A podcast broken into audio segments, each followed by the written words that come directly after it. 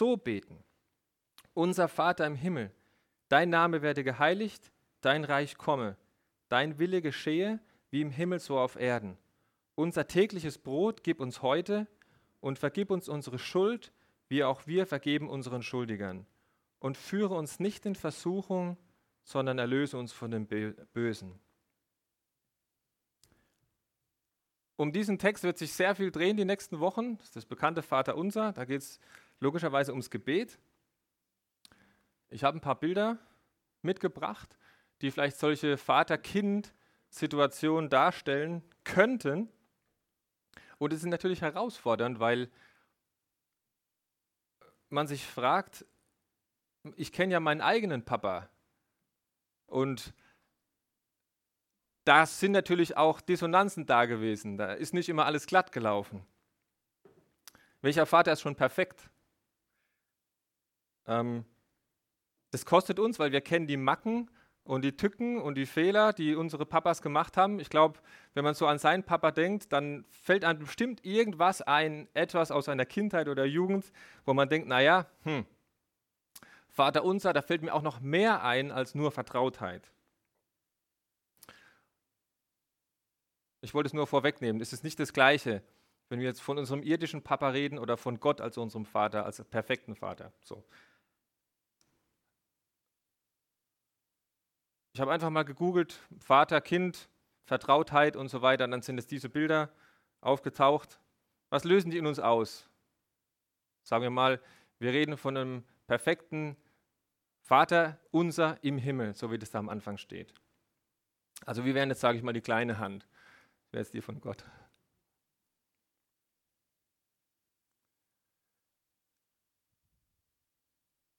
Ich glaube, das ist kein echtes Bild, ist irgendwie animiert, ist trotzdem sehr schön.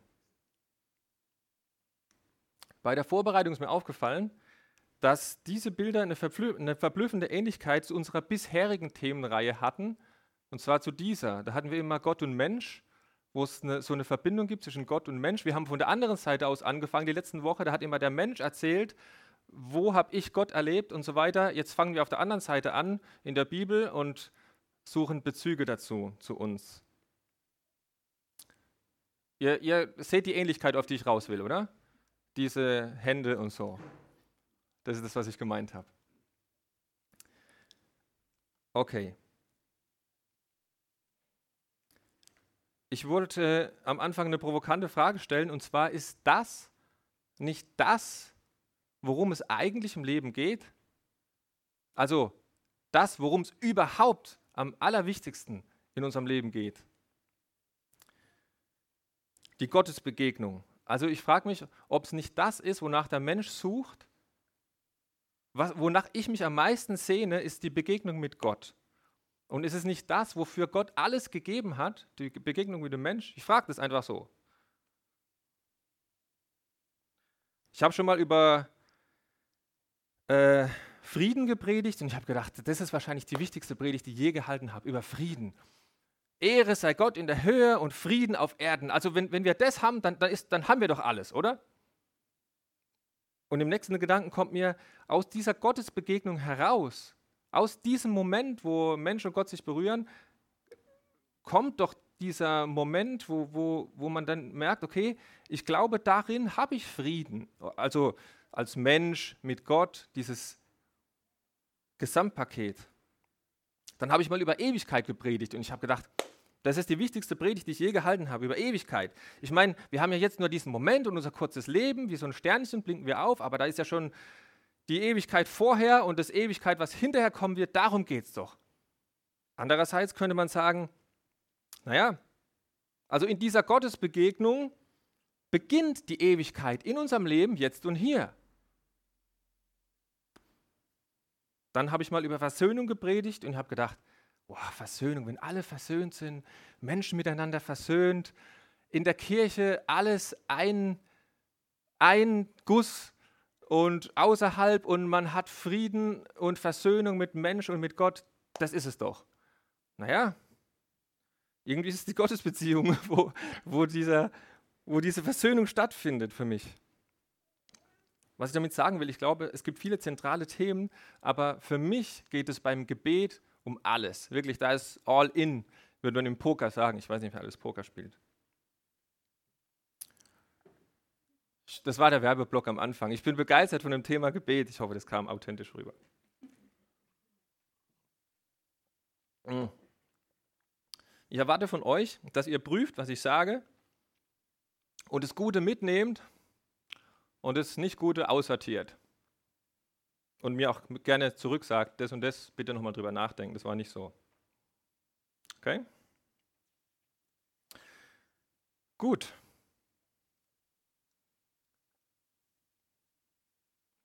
Können wir es loslegen, oder nicht? Auch das ist sehr klein, aber ich werde es immer vorlesen. Ich ließ mir sagen, dass man sich Sachen besser merken kann, wenn sie neuronal multikodiert sind. Von daher werde ich nicht nur, werde ich nicht nur ähm, auditiv, sondern auch visuell und akustisch äh, da was hinstellen. Das habe ich mir ausgeliehen von meiner Schwägerin. Das ist so eine Familienskulptur. Vater und Kind. Das steht jetzt mal für das Vaterunser. Und eigentlich ist das der Hauptpunkt. Wenn ihr euch eine Sache heute mitnehmt, dann nehmt euch die mit. Gebet findet statt auf einer Vertrauensbasis. Es braucht eine Grundlage, auf der ich mich jemand annähern kann. Mit der Frage, wer ist Gott für dich? Wenn du an Gott denkst, hast du da Angst oder, wie näherst du dich Gott an? Was denkst du? Naja, weil ich, Punkt, Punkt, Punkt, für Gott bin, deswegen kann ich zu Gott kommen. Was ist das? Was ist die Grundlage, auf der dein Gebet stattfindet? Wie kommst du dazu, Gott anzusprechen? Es gibt immer eine Grundlage für ein, für ein Gespräch. Sagen wir mal am Bahnhof. Ich weiß nicht, wer alles mit dem Zug an den Bahn, äh, zur Arbeit fährt. Aber auch da gibt es eine Grundlage, wenn ich jemanden am Bahnhof anspreche. Sagen wir mal, ich weiß nicht, ob dieser Zug in Neustadt-Böbig hält oder ob der gleich durchfährt nach Neustadt und da steht jemand neben mir, dann kann ich den ansprechen, kann ich sagen, Entschuldigung, hält der Zug in Böbig oder fährt er durch? Ich habe die Grundlage. Warum? Wir sind beide Reisende, sind wahrscheinlich beide auf dem Weg zur Arbeit. Das ist eine sehr dünne Grundlage, aber es ist auch eine sehr dünne Frage.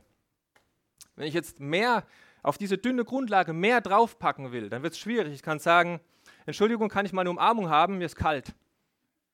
Kann man machen? Ähm, kann ich mal Ihren Geldbeutel haben? Meiner ist gerade etwas leer. Ich kann es zu meiner Frau sagen und sie zu mir auch. Ähm, es braucht eine Grundlage und je nach Grundlage kann ich da auf diese Beziehung was draufpacken. Darum geht es hier. Nicht wegen der vielen Worte. Das ist nicht die Grundlage, wenn wir beten. Wir machen viele schöne Worte, Hört sich das gut an? Ist es rhetorisch ausgefeilt? Das ist nicht die Grundlage, sondern die Grundlage ist das. Wie ein Kind. Das ist die Grundlage. So kommen wir zu Gott.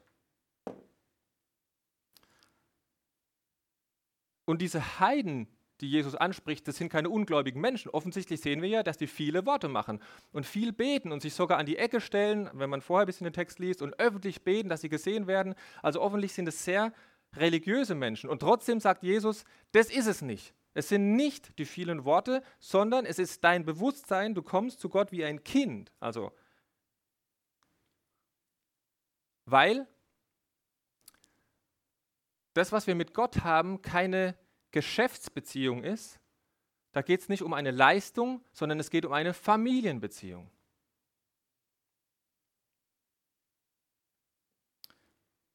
Wer hat den Gedanken schon mal gehabt,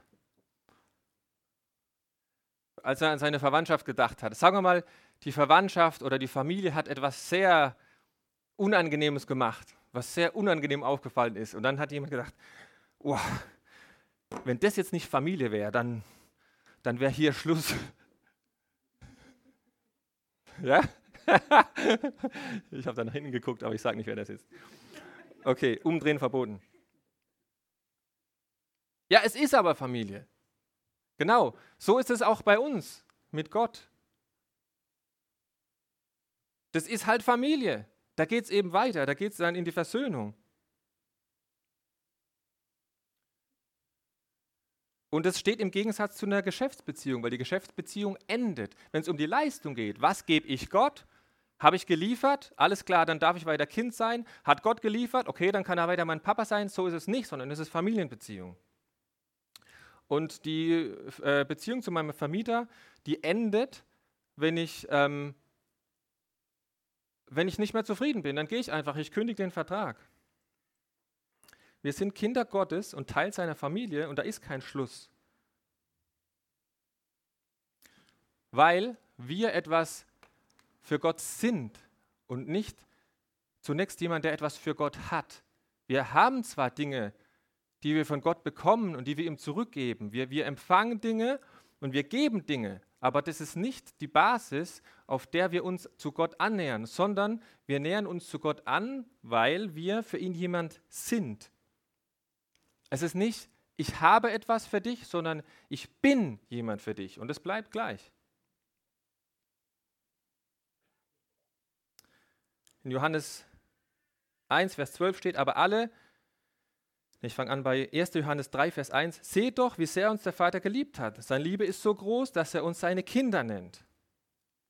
Johannes 1, Vers 12, aber allen, die ihn aufnahmen und ihm Glauben schenkten, verlieh er das Recht, Kinder Gottes zu werden. Also die Adoption von einem Kind, diesen Status, den wir haben, hat nichts mit der Leistung von einem Kind zu tun. Das Kind kriegt noch nicht mal mit, was passiert.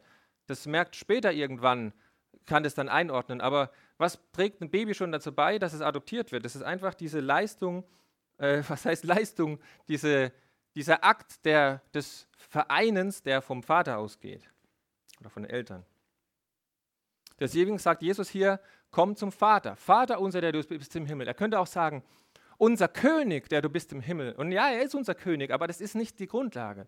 Oder äh, unser Schöpfer. Und ja, natürlich ist Gott unser Schöpfer, aber das ist nicht die Grundlage. Ja, er ist König, ja, er ist Freund, ja, er ist Schöpfer, aber das heißt, fang doch mal mit Vater an.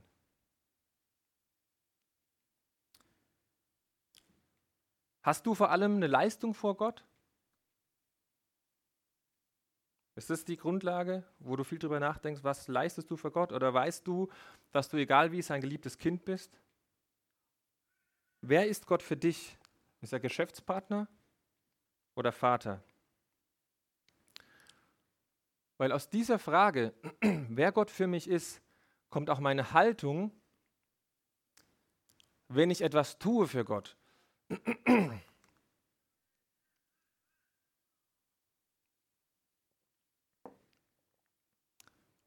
Wenn ich Geschäfte mache mit Gott, dann gebe ich, um akzeptiert zu sein.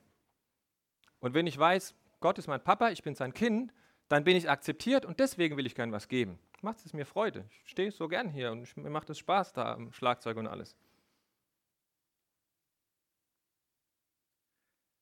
Das ist eine völlig andere Motivation, wenn meine Liebe aus dem Geliebtsein heraus zurückkommt, aus Dankbarkeit. Und daraus kommt auch meine Interpretation dessen, wie Gott mir antwortet auf mein Gebet. Bei, ich nenne es mal nicht erhörtem Gebet, soweit man das wissen kann, ob jetzt mein Gebet erhört wurde oder nicht. Bei nicht erhörtem Gebet fühle ich mich, wenn Gott mein Geschäftspartner ist, fühle ich mich schuldig oder beleidigt. Schuldig, wenn ich sage, ah ja, ich habe nicht geliefert, ich war ein schlechter Sohn, alles klar, ähm, deswegen, ja, ich bin schuld. Tut mir leid, muss ich mich mehr anstrengen. Beleidigt, wenn ich sage, ich habe geliefert. Ich war ein gutes Kind. Ich habe gemacht, was, was, was Gott von mir wollte. Also ist es Gottes Fehler. Ich bin schuldig oder beleidigt. Wenn ich eine Geschäftsbeziehung mit Gott habe und mein Gebet nicht erhört wurde. Ist egal in welchem Fall, in jedem Fall wird meine Beziehung zu ihm belastet sein, von meiner Seite aus. Bin wieder beleidigt oder schuldig. In, in jedem Fall ist es eine Wegbewegung von ihm. Das Gegenteil davon wäre, ich fühle mich in jedem Fall geliebt. Das wäre das hier. Habe ich schon erwähnt, dass das eine wichtige Skulptur ist für heute. Ich dachte, ich sage es nochmal. Das Gegenteil wäre, ich fühle mich egal wie geliebt, ob Gott mein Gebet nicht erhört hat oder doch gehört hat. Ich bin geliebt, Ende aus.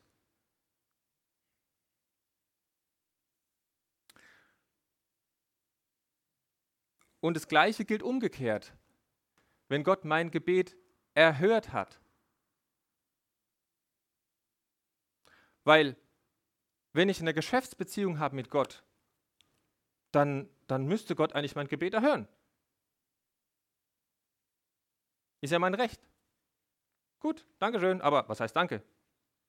Passt, stimmt so, vielen Dank. Und das Umgekehrte wäre, wenn ich sage, ich bin hier, dann bin ich überwältigt von Gottes Güte, in jedem Fall, egal was Gott macht oder nicht macht. Wenn ich Gottes Schöpfung sehe, die Natur, Zeit verbringe mit Freunden, ein Essen genieße, Zeit mit, mit meiner Familie, die ganzen Segnungen, die wir kennen aus, aus Epheser 1, meine Gesundheit, ich habe, ich habe auch Krankheit, aber ich habe auch Gesundheit. Ähm, psychisch und physisch, die Gnade, ist das ein Geschenk Gottes oder ist das verdient? Die Frage. Wenn ich in einer Geschäftsbeziehung mit Gott stehe, dann wird es meine Dankbarkeit töten und meine Lebensfreude. Ja, ich habe ja auch im Kindergottesdienst mitgearbeitet und im Kiwi. Und ich bin ja auch im Musikteam. Und in der Powerbox habe ich mich auch schon eingebracht. Und im Begrüßungsteam, da noch nicht, mal gucken. Aber ich habe schon mal einen Geldschein ins, ins Körbchen geworfen, immer wieder. Also muss Gott mich ja segnen. Und meine Gebete so hören, wie ich das will. Geschäftsbeziehung. Oder hier, das wäre eine völlig andere Reaktion. Wenn Gott ein Gebet hört, dann bin ich überwältigt von Gottes Güte. Wir singen das nächste Woche. Wer du bist, was du tust, wie du liebst. Das lässt mich nur staunen, Herr, wie du kämpfst, wie du führst, was du wirkst, ist immer souverän. Du bist gut, du bist treu, deinem Wort vertrauen wir allein. In der Not bist du nah, du lässt uns nie mehr verloren sein. Großer Gott, wir loben dich. Herr, wir preisen deine Stärke. Vor dir neigt die Erde sich und bewundert all deine Werke. Das ist eine völlig andere Reaktion auf ein erhörtes Gebet als eine Selbstverständlichkeit. Wenn mein Chef mir mein Monatsgehalt überweist, ähm, dann sage ich auch nicht, mein Chef, wer du bist, was du tust, das lässt mich nur staunen. Du sagst, nee, das ist mein Monatsgehalt, ich habe gearbeitet. Also Gott muss nichts Und wir müssen auch nichts. Gott liebt. Und wir können ihn auch lieben. Einfach so. Bedingungslose Liebe. Beidseitig. Bidirektional für die, die Fachwörter lieben. Nicht nur Hilferufe in Krisenzeiten, auch Hilferufe in Krisenzeiten, aber nicht nur. Aber wir dürfen bitten als Kinder. Wir dürfen bitten. Und in der Geschäftsbeziehung ist Bitten unverschämt. Aber hier ist Bitten ganz normal. Es wäre richtig unnormal, wenn ein Kind nicht bitten würde. Ist doch ein Kind. Klar. Man könnte sich dann fragen, darf ich das wirklich? Gott ist doch auch der Schöpfer des Universums, er ist doch auch der König. Ist er nicht heilig und unnahbar? Ja, schon richtig. Ist ein unbeschreiblicher Gott. Geht nicht rein. Verstehen wir nicht. Stimmt. Und gleichzeitig bringt Jesus das zusammen. Vater unser im Himmel. Das ist, eigentlich müsste es da funken in unserem Kopf. Das dürften wir eigentlich nicht verstehen. Weil, sagen wir mal, wir nehmen jetzt einen König. Nehmen wir jetzt mal einen irdischen König, das können wir uns besser vorstellen. So ein Monarch. Vielleicht gibt es noch irgendwo ein Land, wo der König richtig was zu sagen hat. Das ist unverschämt, den morgens um drei zu wecken und sagen, hey, ich hätte da eine Frage. Aber wer darf ihn wecken? Sag mal, der König schläft morgens 3 Uhr und dann klopft an seinem Nachttisch und bitte steh mal auf. Ja, dann ist es das Kind und will ein Glas Wasser. Ja, klar, natürlich. Logisch. Das Kind darf das, soll das sogar tun. Bei aller Liebe zu meinem Job, wenn mein Chef nachts um drei anruft und sagt, es gibt eine super wichtige E-Mail, boah, pff, bitte, können wir das. Ja, eine Zwischenbemerkung. Ich will heute diesen Bibeltext, diese zwei Worte Vater unser sehr stark hervorheben, dass Gott unser Vater ist und dass das hier unser Zugang ist, wenn wir uns ihm annähern. Ich will das aber nicht ausspielen gegen äh, zum Beispiel gegen Jesus. Wir können mit Jesus reden, wir können mit dem Heiligen Geist reden. Das geht genauso. Ich will das jetzt nicht das, das eine gegen das andere ausspielen ähm, oder hier eine Präferenz zu sagen, das hier ist das Allerwichtigste. Ich will nur einfach diese Vertrautheit heute sehr deutlich machen, die wir hier sehr gut erkennen können, weil wir halt Menschen sind. Das wäre so die Zusammenfassung. Im Gebet wenden wir uns vertrauensvoll an unseren liebenden Vater, den Gott des Himmels und der Erde. Das ist das, was ich gerne, wahrscheinlich haben wir es alle schon mal gehört. Ich wollte es einfach nochmal sagen.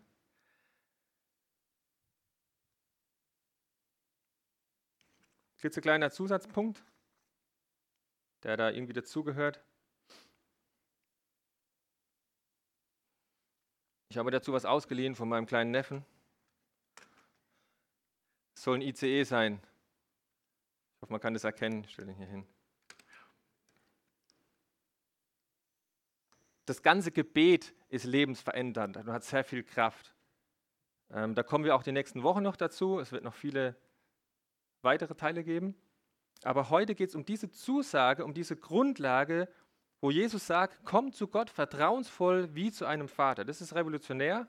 Und die Jünger die außen rumstehen, die sehen Jesus beten und sind völlig überwältigt, wie er das macht und wie, mit welcher Kraft er da reingeht und welcher Kraft er wieder rauskommt und sind tief beeindruckt und sagen, äh, Herr, lehre uns dieses Gebet. Und dann sagt Jesus, ja, hier bitteschön, da ist es. Und wir haben uns dran gewöhnt. Das rauscht bei uns so durch und wir merken es gar nicht. Stellt euch vor, jemand steht zum ersten Mal draußen am Bahnhof mit seiner Zeitung, mit seinem Kaffee. Und dann rauscht dann ICE durch. Dem fällt die Zeitung aus der Hand, der Kaffee fällt runter und er ist völlig perplex und fragt den Mann, der neben dran steht, was war das? Also ein ICE brettert durch, ne? die bremsen ja da nicht großartig.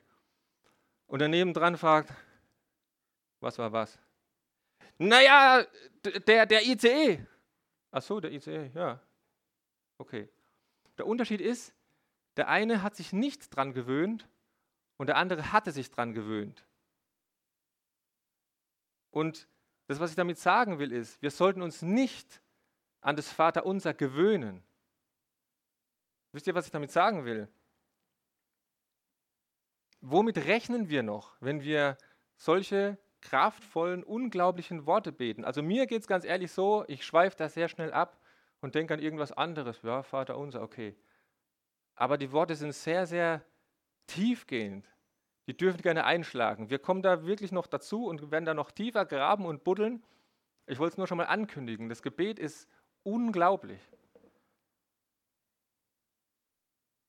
Das war es schon zu diesem Punkt. Darum geht es heute. Im Gebet wenden wir uns vertrauensvoll an unseren liebenden Vater, den Gott des Himmels und der Erde. Hier, das sind wir. Man kann es nicht so gut sehen, aber da ist ein Baby dabei.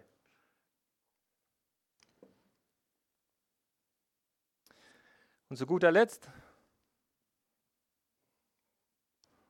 ja, ein Bergstiefel. Hm. Ist übrigens der letzte Punkt. Wir sind gleich fertig. Die Haltung diese Haltung, diese Haltung im Gebet braucht Übung.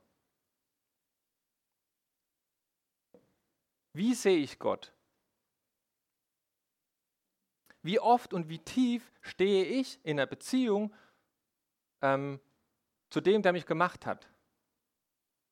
Ich habe es mal so gehört, die tiefste Bedeutung unseres Lebens erfahren wir dann, wenn mein Geist den Geist anspricht, der mich gemacht hat. Ich war mit diesem Bergstiefel auf vielen Bergen und Vulkanen. Äh, es gibt 55 Stück in Ecuador. Und ich war 13 Mal auf dem 4000er, mehrere 5000er und ein 6000er. Und ich kann euch sagen, Es ist einfach. Rechter Fuß, linker Fuß, rechter Fuß, linker Fuß, rechter Fuß, linker Fuß. Es ist einfach. Einfach nur rechts, links, rechts, links. Und ab 5000 ungefähr fangen so die Gletscher an. Da ist es rechtes Steigeisen, linkes Steigeisen, Eispickel. Rechtes Steigeisen, linkes Steigeisen, Eispickel. Einfach. Ganz einfach. Aber sehr, sehr schwer, weil man kriegt wenig Luft da oben. Und man rutscht aus und es ist kalt. Es ist ganz einfach, aber schwer. Ich habe dafür trainiert. Wir haben direkt neben unseren, unserer Stadt einen Vulkan, der hieß Imbabura, der war 4600 Meter hoch. Und da gab es recht weit oben eine Wand, die hieß Rompe Corazones, das heißt auf Deutsch äh, Herzensbrecher. Und die hieß nicht so, weil die sehr romantisch gewesen wäre, sondern ihr könnt euch schon vorstellen, warum die so hieß. Da hat es ein wirklich das komplette Herz, man hat es bis hier gespürt, also dass einem nicht irgendwie die Augen rausgekommen war, alles. Es war eine sehr steile Wand auf 4000 Meter und da ist man immer hoch und runter und hoch und runter zum Trainieren. Ganz einfach. Rechts, links, rechts, links. Und irgendwann rechts, links. Hm. Beten ist simpel, aber schwer. Ich bin mir sicher, die meisten kennen das. Man betet, ist im Gespräch mit dem Schöpfer des Universums und auf einmal denkt man, ach, was war da nochmal gestern beim Arbeitstag? Ah, oh, oh, oh, ich war ja beim Gebet. Okay, ist wieder aufs Gebet und dann denkt man, was war da nochmal? Ach ja, richtig, die Autoreparatur mache ich das nochmal und ist wieder völlig woanders. Das passiert mal beim Predigen nie. Oh, da sitzen Leute, hoppla. Ah ja, genau, ich war ja mitten in der Predigt. Was uns dafür zu führt, dass Beten schwieriger ist als Predigen. Okay. Ähm, Spaß beiseite. Alles will trainiert sein, auch die einfachen Dinge. Zum Beispiel Stille aushalten. Das ist einfach, aber tun wir das? Das Handy weglassen. Für mich wäre das auf der Toilettenpause Handy draußen lassen und nicht drin ein YouTube-Video schauen, weil die einfach die Zeit gut überbrücken. Ähm, Pausen der Stille nicht gleich füllen mit irgendetwas, sondern einfach mal die Stille zulassen und Gott zulassen. Woran denken wir in der Gebetsgemeinschaft? Wenn da zehn Leute im Kreis sind, liegen sich nach rechts und links, was wurde schon gesagt, was denken die anderen von mir? Habe ich es geistlich formuliert? War das eloquent, rhetorisch? Oder spreche ich einfach mit Gott? Bin ich hier? Bin ich, bei, bin ich dabei, auch wenn andere Leute dabei sind? Auch das braucht Training. Einerseits einfach die Anwesenheit Gottes, Bewusstsein. So ist das im Alltag. Ich gehe auf die Arbeit, ich schreibe komplizierte E-Mails und ich habe da nicht die ganze Zeit Deep Talk mit Gott, sondern ich konzentriere mich darauf. Und trotzdem ist es wichtig, dass ich weiß, Gott ist da, Gott ist da. Ich glaube, dass das schon dazu zählt zum Gebet aber es ist Training. Und gleichzeitig ist es wichtig, dass wir manchmal diese Zeiten haben, wie wir das vorhin gelesen haben. Geh in dein Kämmerlein, mach die Tür zu und sprich mit deinem Vater im Verborgenen. Wenn ich fünf Jahre lang nur die Anwesenheit von meiner Frau genieße in unserer Wohnung, nur immer die Anwesenheit bewusst mache, ja, sie ist da, irgendwann wird sie mich fragen, sag mal, wer bist denn du eigentlich? Wir werden uns da auseinanderleben. Es braucht, keine Ahnung, einmal pro Woche oder was weiß ich, einen Blick in die Augen mit der authentischen Frage, wie geht's dir eigentlich? Hm. Training. Sowohl diese Alltagsgebete, dieses Gott ist da, will trainiert sein. Dieses Bewusstsein, als auch diese Momente, die ich mir einfach nehme und sage, ich spreche jetzt mit Gott und zwar vertrauensvoll.